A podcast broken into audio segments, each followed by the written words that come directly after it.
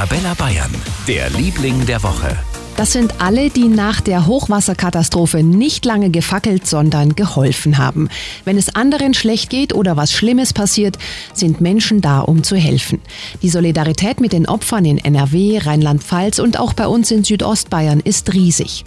Stefan Ufertinger, Einsatzleiter der Feuerwehr Berchtesgaden, ist vor Ort. Bedanken möchte ich mich natürlich bei allen, die da mitgeholfen haben, die sich natürlich auch durchaus in der, einer gefährlichen Situation immer befunden haben. Besonders natürlich auch bei unseren Einsatzkräften der Feuerwehr des THWs, BRK, DLRG, Bergwacht, aber auch die Bundeswehr, die uns sehr toll unterstützt hat, aber auch bei den vielen Privaten, die durchaus natürlich ihren Verstand oder auch teilweise eben Material zur Verfügung gestellt haben. Wenn auch Sie helfen wollen mit einer Spende, alle Infos finden Sie auf arabellabayern.de. Für ganz Bayern, der Liebling der Woche auf Arabella Bayern.